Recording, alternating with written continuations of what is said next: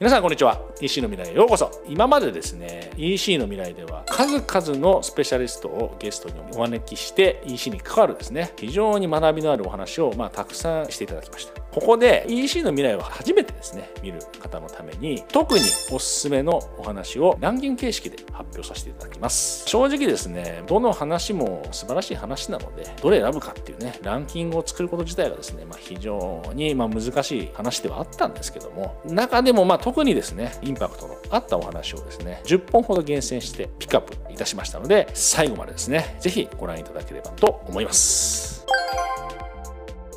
それではですねまず第10位ですね。第10位エピソード53マーケティング戦略。農業の人材募集運営パンチパーマ優遇です。タイトルだけ聞いてもねもう人材募集にパンチパーマ優遇って記載されてるだけでもアンダーグラウンド的なお仕事なのかなと思っちゃうと思うんですけどもこの回のゲストはですね永山さんっていう方なんですけども株式会社ネットショップ総研というですね会社の創業者で今ですねその会社をバイアウトされていて個人でウェブマーケティングの専門家として活動する傍らですねなんと農業法人を経営し一次生産者の現状を知る EC 運営者です。太陽が上がったら仕事ですし、うん、沈んだら終わりですけど、うん、自然相手のは、はいはい。はい、一般的なサラリーマンとは当然全然違います、はい。はい、それも一つあっての農業人口の衰退。聞くところによると千葉のですねなんかブランディングもなんかいただいたというお話もちょっと聞いてるんですけども非常にまあマーケティング聞かせて農業やってらっしゃるわけですね。そんなことでこれはですね農業じゃなくてもですね飲食とかブランディングに非常に効くお話ですのでご興味あることぜひこちら本編の方をご覧いただければと思います。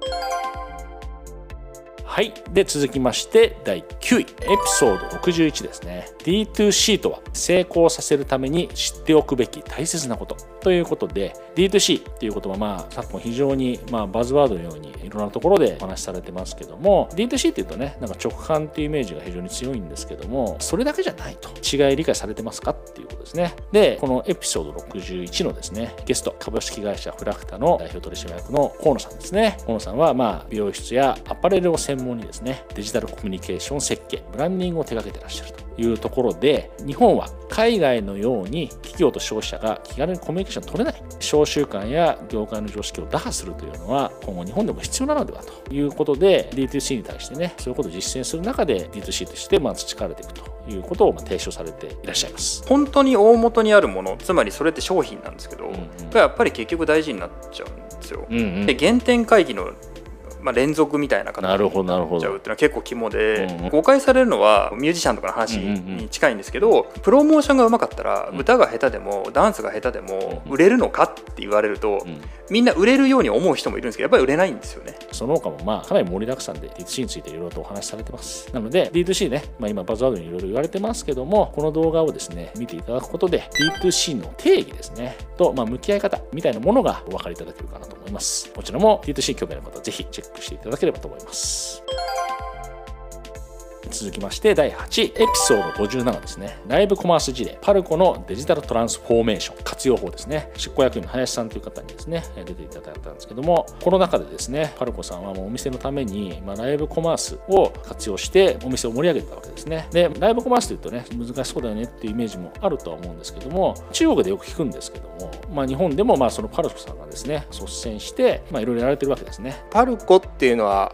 ほぼ関係なくて中国にいらっしゃる方々がそのショップショップさんの KOL の方々を常にチェックされててスマートフォン上でこう待ち構えてるわけですよね。でそれがパルコから配信とかあんま関係ないと思うんです。ああまあまあ確かに、はい、なのでまあそのパルコのですね各事業部のオムニチャンネル化 ICT を活用したビジネスマネジメント改革を推進されていく中でライブコマース中心にですね林さんにパルコのデジタルトランスフォーメーションのご状況をいろいろと聞いておりますのでこの動画はですね視聴することでリアル店舗のデジタルトランスフォーメーション活用法ですとか最新事例がですねいろいろと分かるようになっておりますのでこちらもぜひご覧ください。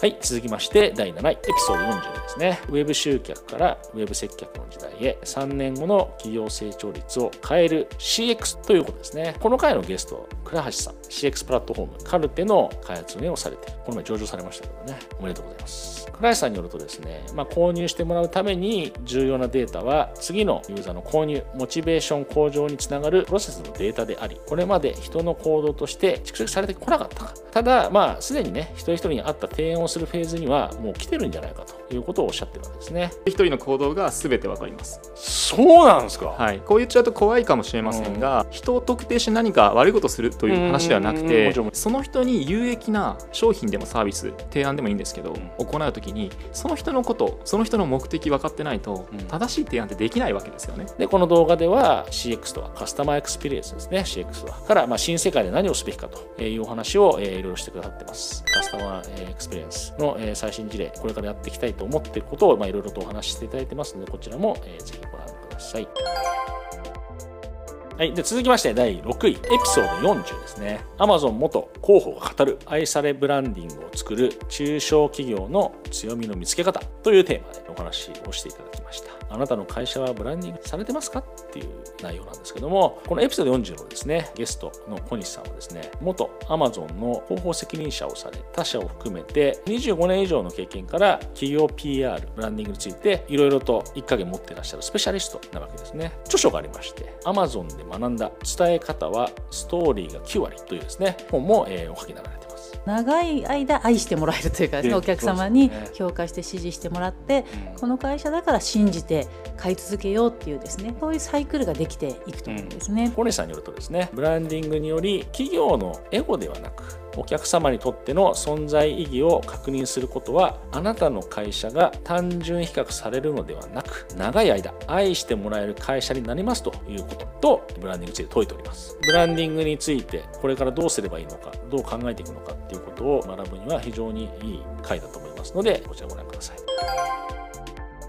はい、えー、続きまして第5位ですね。第5位、エピソード31、ネットショップ成功事例、月賞丸億円、広告費1000万かけたお茶屋の戦略とはというテーマですね。かなりキャッチーな言葉がいろいろ並んでますけども、広告っていうとね、そんなにかけらんないよとか、結構いいんじゃない？広告なんかやんなくてもっていう方もいらっしゃると思うんですけども、選定できないとかね、もしくは費用対効果が悪い、そもそもやっていないなど、苦手なね、店舗さん、特にモールでやってらっしゃるとする方多いかもしれないですね。で、まあ、この回のゲストのですねね、塩原さんが運営されてる山根園っていうお茶屋さんがあるんですけども、各イベント、お歳暮ですとか、母の日とか、父の日でですね、毎回広告費1000万前後、毎回毎回かけてですね、イベント乗り切ってるわけですけども、その際の月賞が丸億円と。いくらなのかよく分かりませんけども広告をどれを買うかを考えたりだとか、うん、商品開発したりだとか、うん、そういった方に時間をかけた方がいいかなって思ってあとなるほど。下原氏はまあ下原さんはですね、えー、さらにまるな条件がもしあるんだったら2000万でも3000万でもかけてもいいとこうおっしゃってるわけですね。でこのまるな条件とは一体何なんでしょうかということをこの動画の中でまあお話しされています。まあ、これ見たらですね、そうなのじゃあちょっと僕も広告チャレンジしてみようかなという気にもしかしたらなるかもしれません。今まで広告からね、ちょっと避けてた方、一度この動画をご覧になってみてはいかがでしょうか。はい、続きまして第4位ですね。エピソード33です。ストーリーを売るクラウドファンディングの成功のコツとは？というテーマですね。クラウドファンディング、まあコロナ禍でね、結構まあもてはやされてますけども、人気が出てますが、皆さんはね、クラウドファンディングに対してどのようなイメージをまあお持ちになるでしょうか？今回ね、このゲストで出ていただいた松崎さんですね。松崎さんの運営するきびだんごというまあクラウドファンディングのサイトではですね、コロナ禍もあって前年比3倍と驚異的な勢いで伸びているということなんですけども、このクラウドファンディングとまあ、楽天市場等のモールの商品の販売との違いとかですね、比較でいったときに、まあ、モールは過去、す、えー、で、にある商品の提供、それに翻ってクラウドファウンディングは、この世の中にまだないもの、ことを販売、体験してもらうところだというふうにおっしゃってるわけですね。クラウドファンディングってのはこれ各社の共通だと思うんですね。でやっぱりそのまだないこととか、まだこの世にないことって今まで買うことができなかったんですね。で、アマゾンに行っても楽天に行っても今あるもの、うんヤフオクとかメルカリっていうのは過去にあったものを買う場所なんですけど、うんね、これからしかできない。でまあそんなクラウドファンディングでね成功するためのコツとか考え方をね松崎さん自ら惜しみなく語っていただいてます。クラウドファンディングにご興味ある方ぜひご覧ください。要チェックです。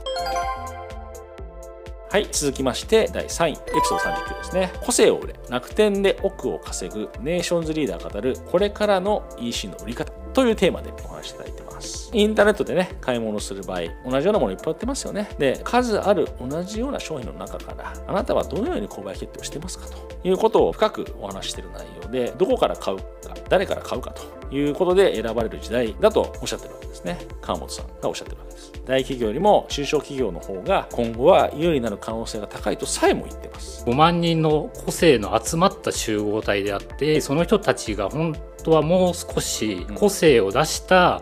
売り方をしていかなくちゃいけないのかなとは思ってます、うん、動画内ではですね。この川本さんの個を出す重要性。本大事ですねこれが中小企業はについて大公開してくださってます。価格競争に巻き込まれることなく選ばれる存在になるために大変参考になる動画だと思ってます。こうね前面に出さなくちゃいけない理由もこの動画を見るとよくわかります。中小企業の方必見ということで、えー、ぜひご覧ください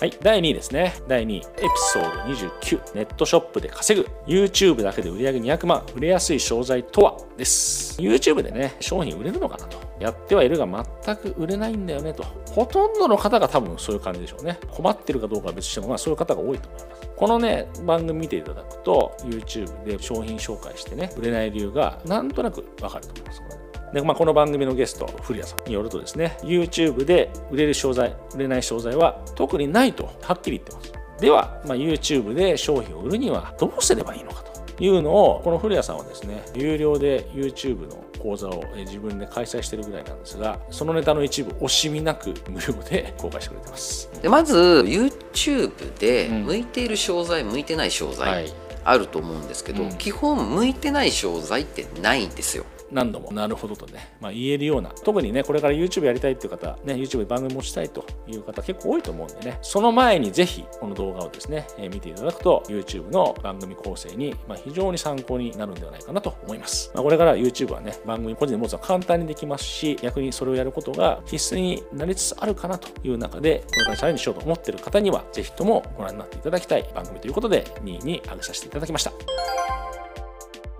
そして第1位栄えある第一ですね。エピソード59、お取り寄せグルメ活況、食品 EC の未来。これが第1位ですね。あなたはどんな時にネットショップで食品購入を検討しますか？この回のね、ゲストのアイルの株式会社の代表取締役、相原さんですね。全国の美味しいお取り寄せグルメをご紹介するお取り寄せネットをですね、かなり前から運営されていると。いうことなんですが、その相原さんにですね、コロナ禍におけるお取り寄せネットの現状をいろいろとお伺いしました。まあ、したところ、今食品誌は活況ですよね、とか、在宅時間が増えたのに、お取り寄せも増えるのはどうしてなのかとかね、お取り寄せのトレンド変わったというようなお話をですね、たくさんしてくださってます。個人的にですね、食品 EC に関しては、EC 化率の伸びがですね、今後も伸びるしかないと、個人的にそういうふうに思っていて、まあ、ジャンルとしては、この中でリアル店舗が非常に厳しい中でもですね、これは非常に面白くなるジャンルじゃないかなと思ってます。個人的にですね。他にもですね、盛りだくさんは食品 EC に対する両者マインド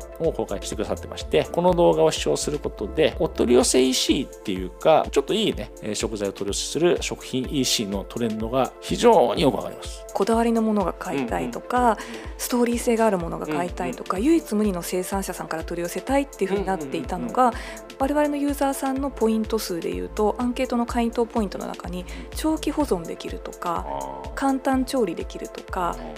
冷凍保存できてすぐに解凍できるっていったような食品を取り寄せたいっていうポイント数が上がってきたんです。今食品の、まあ、EC はやられてる方もそうですしある意味食品 EC っていうのは参入障壁が低い部分もある程度あるのでこれからねやられる方にも非常に、まあ、商品開発もしくは運営含めですね非常にヒントになるのではないかなというふうに思います。食品 EC って言いましたけども基本的に物販やられてる方には非常に参考になるお話が盛りだくさんなので1位に挙げさせていただいてます。ぜひご覧いただければと思います。食品ジャンル関係なく皆さんが参考になる動画になっていると思いますので1位に挙げてますのでぜひご覧ください。ということで10本挙げさせていただきましたがいかがでしょうか？今60本ぐらいまで撮ってますけどもね。その中の厳選10本ということで、まあ、このようにですね EC の未来ではですね EC に関わるゲストをお呼びして普通ではですね聞けないような貴重な有料級の情報をですね番組で発信しています。今回ですね紹介させていただいた以外にもですね数多くの有益な情報がたくさんありますのでこの10分に関わらずですね是非いろいろとご覧いただければなと思います。また新作動画もですね週1回のペースで投稿してますので、まあ、いろんなジャンルこれから取り上げていこうと思ってますので是非チャンネル登録してですねチェックしていただければと思います。それではまた最新のですね次の動画でも